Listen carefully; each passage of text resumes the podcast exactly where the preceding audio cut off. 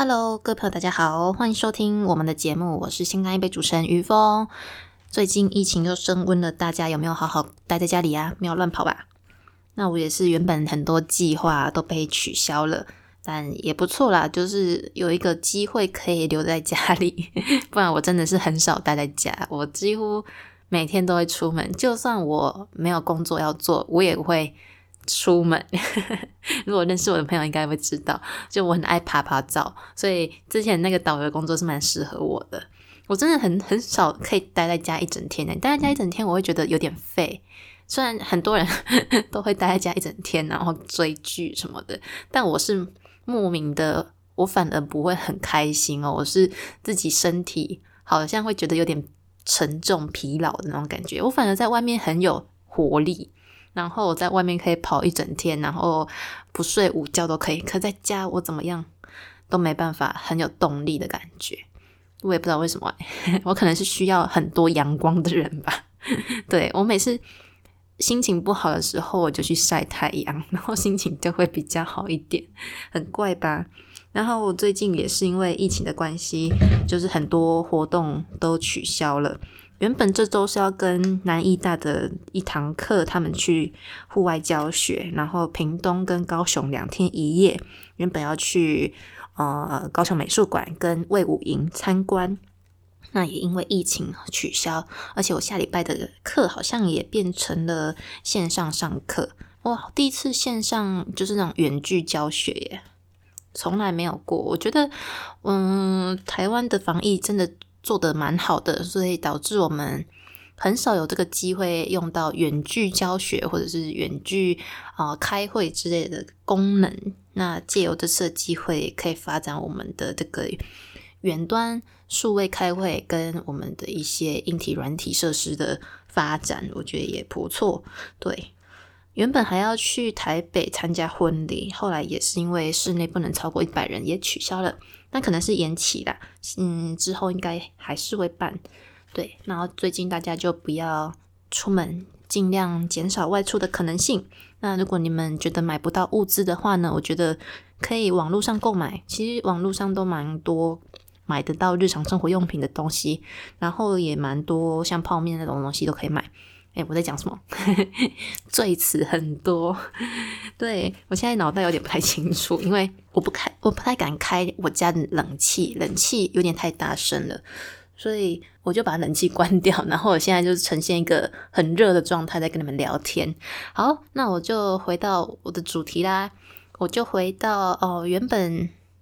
诶，多上周我们聊到什么？上周我们聊了日本留学的经验分享嘛，就是我在日本交换留学一年。那还没有听的朋友呢，欢迎去听完上集之后再来听下集哦。那这集就是主要是跟你们分享大家问我的一些 Q&A 问题啦。我发现好多人的问题都好心灵层面的哦，就是会让我想一下的这种问题，我觉得蛮酷的。好，分享给你们。那我就一题一题来喽。嗯，有人问说，总共花多少钱？好，其实我没有认真算过我总共花多少钱，但我可以大概跟你们讲一下。当时我家里是给我每个月一万块的零用钱，那再加上我出国前有拿到一笔。七万多块的奖学金，但是是一年七万多块，所以它其实蛮快就可以用完的。然后，可是我在日本有打三份工。那之前我不是有去日本呃旅行一个月吗？就是在日本一年之中有寒暑假，那寒暑假我都是没有回来台湾，我都是在日本旅行。那旅行就是我们那时候也都是用打工存下来的钱去的。所以真的要认真分析的话，好难哦！我真的没有算过。如果你们愿意算一下的话，可以掐指一算。但我觉得，嗯，在日本生活其实没有到非常的贵耶。我觉得跟台湾差不多了。现在虽然我在嘉义就是很省，但如果在台北的话，我其觉得其实。嗯，物价跟台北差不多。就我早餐都会在 Seven 买一个三明治加他们的咖啡，就大概一百多块台币。然后午餐我会在学校食堂吃，那也大概差不多一百五左右的台币。那晚餐呢，我偶尔会自己煮，那偶尔会吃宿舍的食堂，然后有时候会跟朋友出去吃什么的。那晚餐我就大概抓个两百多块好了，然后有时候会吃个 seven 的甜点啊什么的，所以大概一天花下来大概五百多块，有比较贵吗？我觉得在台北好像差不多这样子诶，在台北这样吃也是大概一天都五百多块。然后在日本，我觉得可以很省的方法也是有的。如果你不要外食的话，你买东西回来家里煮，其实可以比台湾省很多。我觉得其实，在日本，如果你要很省的话，也可以就是在超市，然后买他们的食材回家煮的话，其实比台湾煮还要便宜哦。因为在日本超市，他们到大概八点。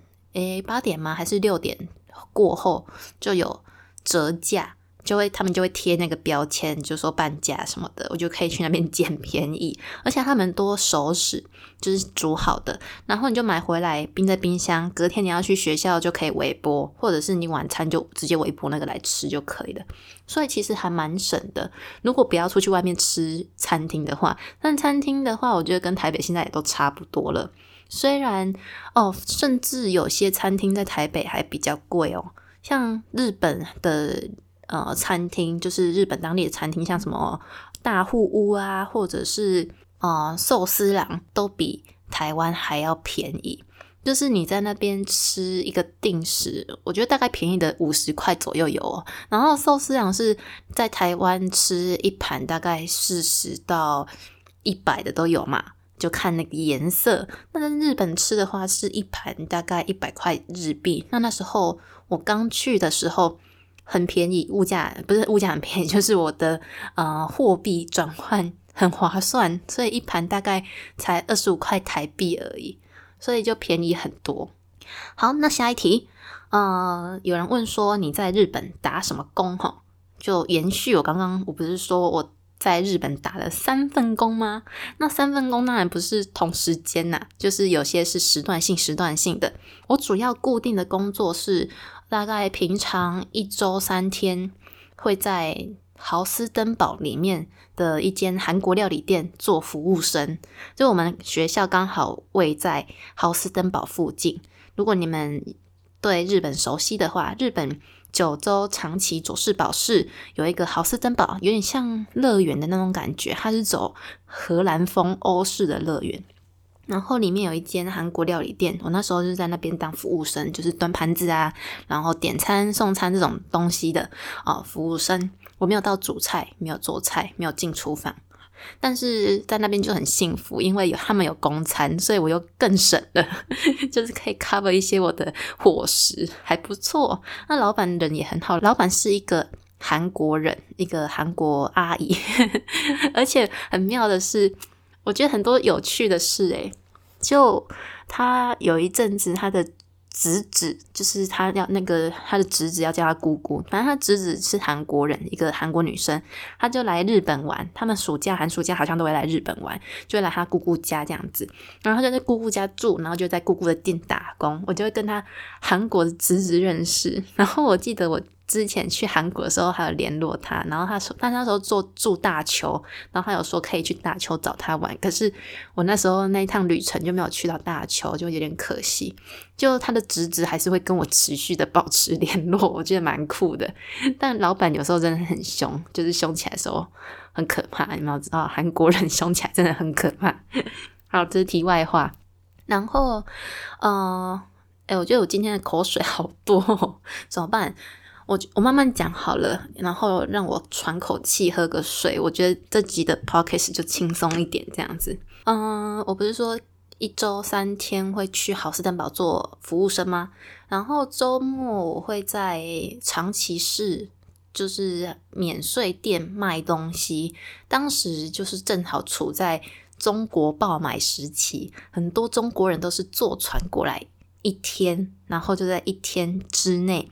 爆买，爆买完之后呢，再坐船回去。然后那时候就是在长崎的一间免免税店，而且免税店还是中国人开的哦，中国人开来卖中国人东西，反正我就在免税店当销售员这样子，然后要认识各种的商品啊，卖刀啊，卖锅具啊，要讲的很厉害，要讲的舌灿莲花，真的销售员太厉害了。但那那时候免税店的薪水蛮高的，那个免税店薪水好像有一千到一千二左右的日币哦，大概换算台币，啊，那时候当时是。两千两两百两百五十块至两百七十块左右的啊台币，这样一个小时。而且那时候免税店的人，因为我住在左市宝市，那离长崎市有其实有一段距离，大概坐电车的话二十分钟吧。然后那时候就有人会接送。就是有住在佐世保市，然后他刚好也要去长崎市免税店打工的员工呢，他们就会开一台车，大部分都是中国人，他们就开一台车，然后载我们这些沿路的人，然后过去那个店这样子，所以那时候就省了交通费啊，而且他们很很棒的是，他们工作开始的时间是从你坐车的那一刻开始，不是你到公司的那一刻哦，所以从我坐车的那一刻开始就开始算我的时薪了。所以我等于就是坐车不是二十分钟吗？然后回家也是二十分钟嘛，所以就等于大概有四十分钟，我就拿了一个小时左右的薪水，这样子不用做任何事，只要坐车，很棒吧？就他们福利还不错。那时候偶尔假日会有那种百货公司的商场翻译，也是因为中国人很多，所以就。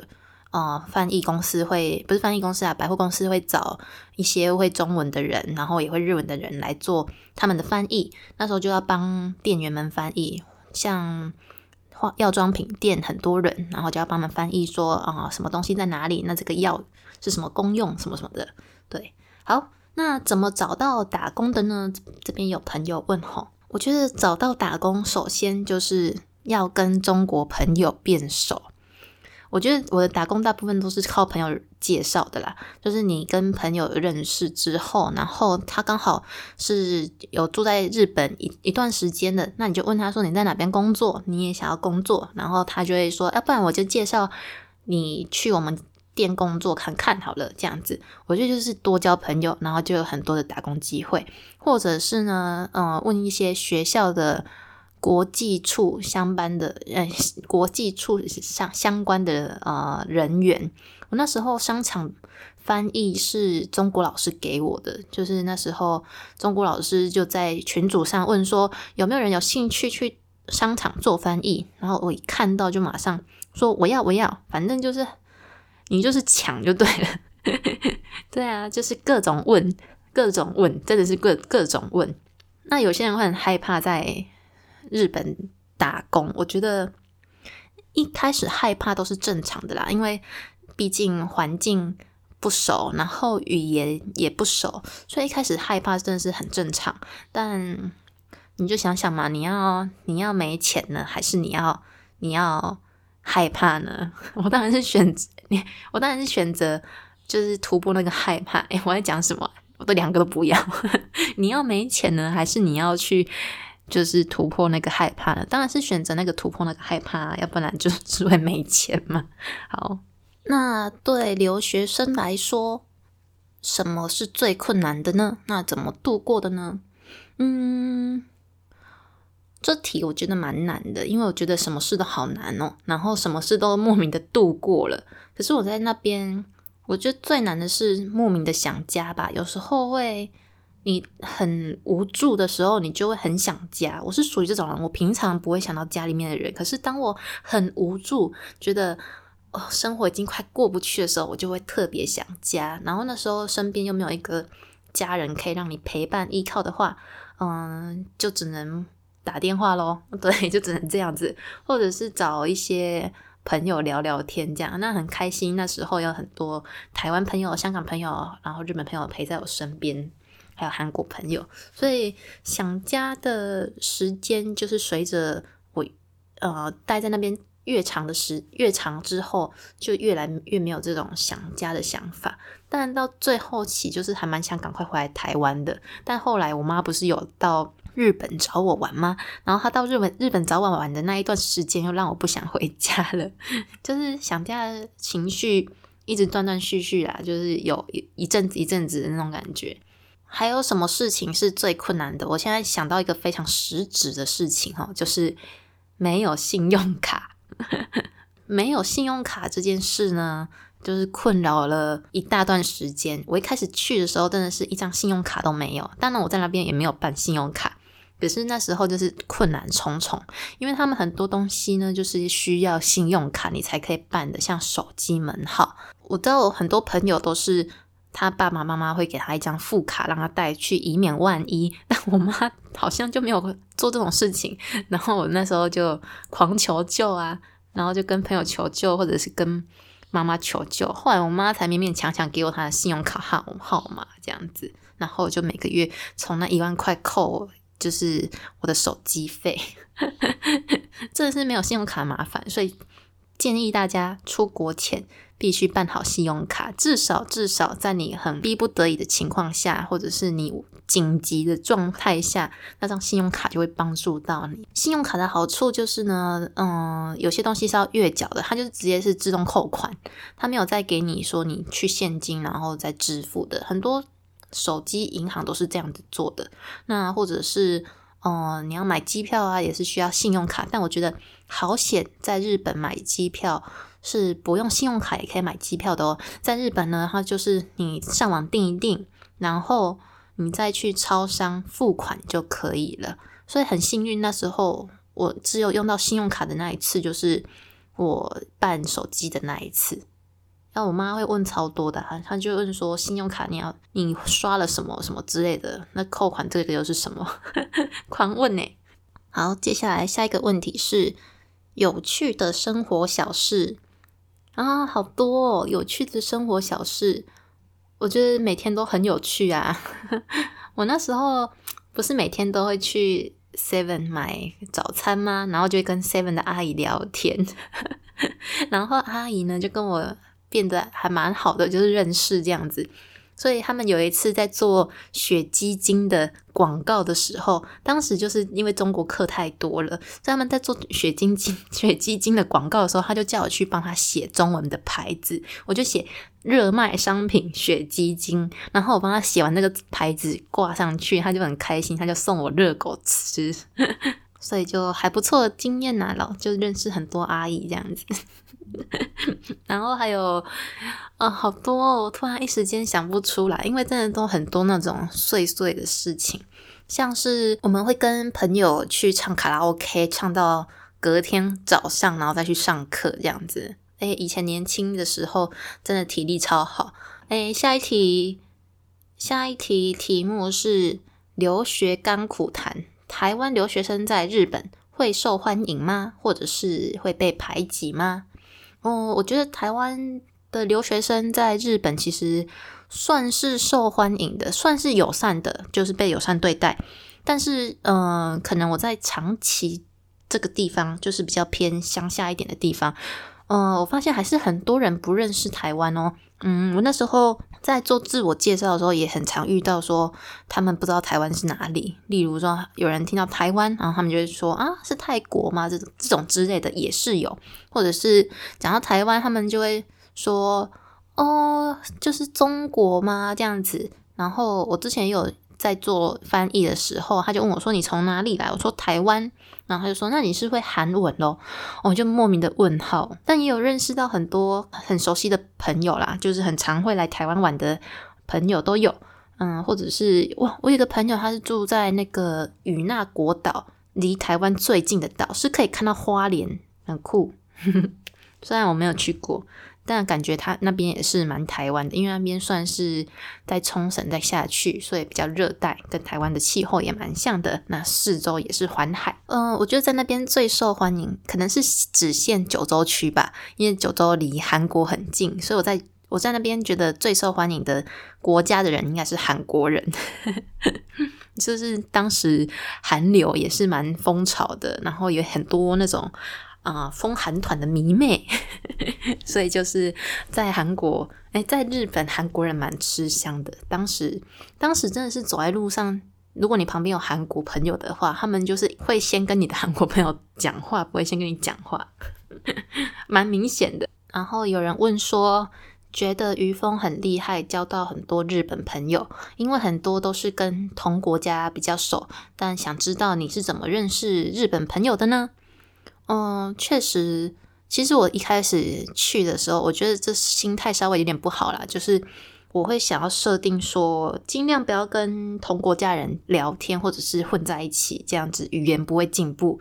嗯，但我觉得这个心态，我是在后来有认识一些蛮要好的台湾朋友之后，有慢慢的修正回来。诶，其实可以认识台湾朋友，也可以认识很多日本朋友，这样子，你不用去局限说你要去避免跟台湾人讲话，所以才会嗯日文比较好。嗯，没有这回事，这两个都是可以同时进行的。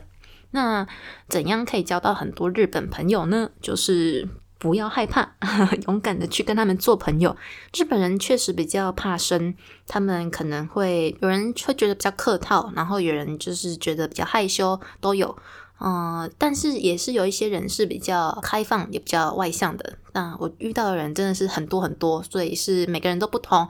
但我觉得主要就是，如果人家不来跟你讲话的话，那你就主动来跟别人讲话。诶，那时候我就是会参加很多社团呐，然后像上次上周有聊过，有一个 J 米课，那 J 米课也都是很多日本同学，所以你就坐他们旁边，然后跟他们聊天，他们就会跟你聊天了。或者是啊，我那时候还有修韩文课，然后韩文课也是很多日本同学会修，然后。就会跟坐在旁边的人聊天，最主要的就是还是要自己主动来，不能期望被别人来认识你这样子。咦，这样有讲到我怎么认识日本朋友的吗？我反正我就是保持着一个 open mind 的心情，那不要排斥人家来靠近你，那你也不要排斥去靠近别人这样子。而且我那时候学日文的时候，我很喜欢方言，所以我就会为了想要融入他们也是啦，就是想要学习很多不同地方的方言，像名古屋腔啊、大阪腔啊，或者是长崎腔，或者是福冈腔都有。但唯一我没学的就是啊冲绳腔跟东北腔，太难了。然后就你遇到那个地区的同学呢，或者是朋友呢，你就可以。跟他们秀个两句你学过的他们的什么方言，就是很像秀我们的台语的感觉，那他们就会觉得很亲切，那就会跟你有更多的话题可以聊。好，这是我交日本朋友的 paper 啦，好像没有什么帮助。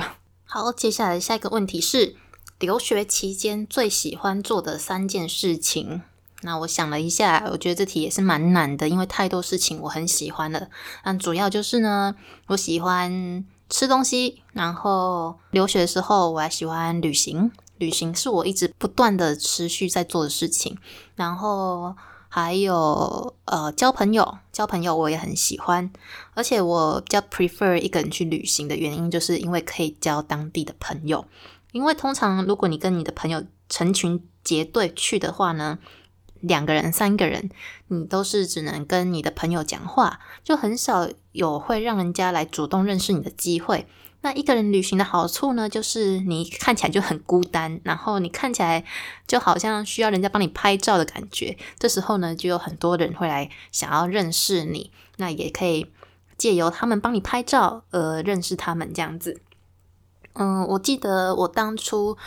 黄金周的时候有去长崎市旅行，虽然我住在佐世保市，可是去长崎市有一段距离，我不是每天都可以去的，所以我就趁黄金周这个假期呢，大概为期个啊五天左右的假期，我就去长崎市，然后一个人旅行。一开始有一个中国朋友跟我一起去，然后当然他没有住在那边，就变成之后的旅程都是我一个人而已。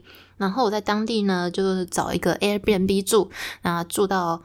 我而且我住 Airbnb 的时候，我不会孤僻哦。就有些人就是不想要跟人家联络，然后想要跟外界隔绝。一回到 Airbnb 呢，就赶快回到自己的房间这样子。但我不是属于这种人，我是属于会在大厅里面跟大家聊天的人。我就会坐在 Airbnb，然后跟老板聊天，然后聊聊聊呢，就就变熟了嘛。然后会互加 IG 或者是 Facebook。所以那时候他就认识我了，我也认识他了。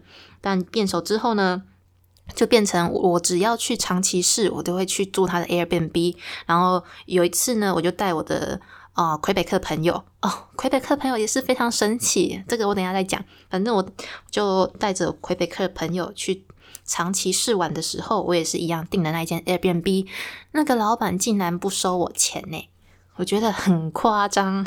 然后我就买了一些小点心啊什么的给他，这样子，那就很感谢他收留我们这样。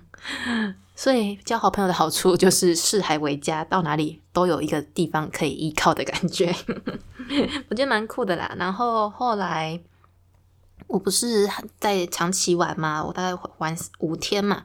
那五天之内呢，也是发生了很多有趣的小事。其中有一个就是我在坐公车要去一座山脉。然后去看风景的时候，那那个地方叫做九十九岛。诶，那时候已经回来佐世保市了。对，因为九十九九岛在佐世保市。那时候我就也是一个人自己坐公车上去，然后在公车里面呢，就只有我一个人跟一个男生，还有司机。那时候司机就看着我们，就问我们说：“你们要去哪里？”然后我们就异口同声说：“九十九岛。”后来我们就到九十九岛呃目的地之后呢。没有人帮我们拍照嘛，所以我们就是彼此帮彼此拍照。那回程的公车，我们就干脆两个人坐在一起一起聊天。那后来就互换了 Facebook 啊。后来有一次我去名古屋的时候，我就发了一个动态，就说我现在在名古屋这样子，然后拍了一下什么名古屋塔的照片之类的。然后那个人就密我说：“哎，我正好也在名古屋哎。”可是我没有约他，因为太赶了，我那时候还有行程。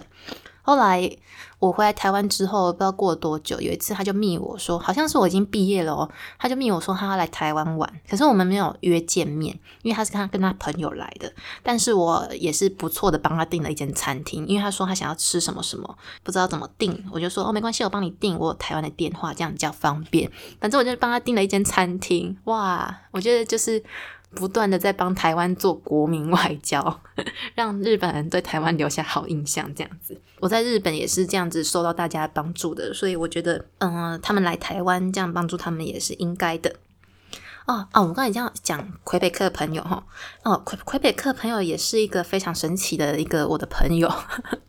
我跟魁北克的朋友呢，啊，魁北克是在加拿大的一个市。然后魁北克市，那魁北克市呢？它是法语区。那魁北克的朋友是我在高中时候认识的一个我们学校的交换学生的朋友，这样子。然后那时候我就会跟他一起练英文，然后他会教一些法文，所以我们就变得蛮要好的。后来也是去大学的时候读了日文系，然后去日本留学的时候，他刚好在福冈游学，所以我们那时候就在。长期见面，因为我刚好在留留学，我觉得很酷啦。我跟他的缘分一直都存在的这样子，在台湾有见面，在日本也有见面。那最近因为疫情的关系，就他也没办法。他原本是打算去韩国的样子，因为他最近在学韩文。那他也是算我一个就是远方的朋友，但也是一直都存在在我。各个阶段的一个朋友，这样子。就最近我不是要考雅思吗？然后就请他陪我一起练英文，然后我帮他就是练他的日文跟韩文。虽然我韩文很烂，这样。然后那时候他来长期玩的时候，我有找大家跟他一起吃饭。我记得那时候是吃寿司咯，就是就是寿司啊。我们那时候很常吃寿司咯，几乎一个礼拜会去吃一次寿司咯吧。我觉得很夸张。好，这是我的魁北克朋友的分享。再来回答下一个问题，就是留学期间最喜欢的三样美食。我刚刚不是说过我喜欢食物吗？我喜欢吃东西。然后我在日本最常吃的，我觉得应该是寿司吧，就是那种回转寿司。我大概每个礼拜会去吃一次，然后刚才讲过了。好啊，我在日本很喜欢一样东西，虽然它不是日本料理，但我每次都跟要去日本人的人推，你去日本一定要吃日本的印度料理。真的，日本很多印度餐厅，然后都是印度人开的，或者是尼泊尔人开的，但它不像台湾的印度餐厅，像马友友这样子。呃，弄得很贵很高级，它比较属于平价美食，有点像我们在韩国吃的那种当地小馆的感觉。虽然它的印度料理不会很贵，很便宜，然后它的那个饼皮，我们都叫馕，馕可以续加这样，然后有很多口味，有原味是走比较脆皮的，然后还有起司，还有什么呃巧克力口味啊，甜的都有，觉得非常好吃，非常推荐印度料理。那时候我妈他们来日本的时候，我们就走在京都的路上，就有看到一间日本哎印度料理，然后我们就去吃了那一间印度料理。真的为之天人，他们到现在还是一直在回想那一间印度料理的味道，就是很希望这种味道可以留在台湾，可以传来台湾。真的大推，有机会你们去日本一定要吃当地的印度料理。那下一个问题呢，就是日本留学对你的影响是什么？影响是什么？我觉得影响最实质的影响呢，就是当然语言变好啦。然后也交到很多朋友，我觉得这是最实质的影响嘛。那你要说比较心灵层面的影响呢？我觉得这就是下一题啦。下一题就是留学后给你带来的人生观。我觉得这题要好好回答，就是留学后给你带来的人生观。那我觉得最大最大的不同就是。嗯，我觉得会有更有国际观，然后会觉得世界很大，然后自己很小，真的是渺小到不行。嗯，真的是一个 nobody 的感觉。但这也代表着你有更多的潜能，你有更多的可能性。哦，我是觉得说人生有很多不同的可能性，那没有对错，就是每个人都有每个人必须走的路。当你当下真的过不去的时候，或者是你遇到失败挫折的时候，你不用拘泥于你的现在的处境，你想想有更多的不同，更多的可能性。那也嗯，培养出我一个观念，就是我一直都相信着，真的是天下无难事，只要有心，什么事都一定有办法。对我就是这么 坚信着，然后就是完成了在日本一年至少没有破产的这个状态，然后回来台湾，然后也顺利毕业。我觉得就是有点像关关难过关关过了，没有什么过不了的事情，过不了就只是你当下的那种情绪跟心呃心情而已。但只要好好的沉淀一下，那想一想，让自己再难过多久。那再难过一天总可以的吧？接下来还是要卷起袖子继继续努力的那种感觉，我觉得会更变得更豁达啦。就是你不用一直陷在你的困境之中，因为真的世界很大，很多事情在呃不同的地方发生着不同的事情。例如在远方，我们可能有一些比较落后的国家中，有一些贫困的人们，他们没有东西吃，或者是。有些地方还在战争，像叙利亚，他们，所以，嗯，你把自己放的很小很小，然后去看这个世界的话，你会觉得很多事情可以做。那我相信，在我这一生中一定做不完，那就尽量做。那遇到什么困难的事情呢？就想想着自己想做的那个远方的事情，就更有动力，那也不会太挫折、太失败。嗯，好 好难去形容哦。我觉得就是这种感觉会让自己的生命更豁达吧。我就讲屁话。好啦，那我们今天的主题都到这边了，谢谢大家。不知道大家有没有听得很开心啊？如果喜欢的话，帮我分享，然后给我一个留言，让我知道你们听得很开心哦。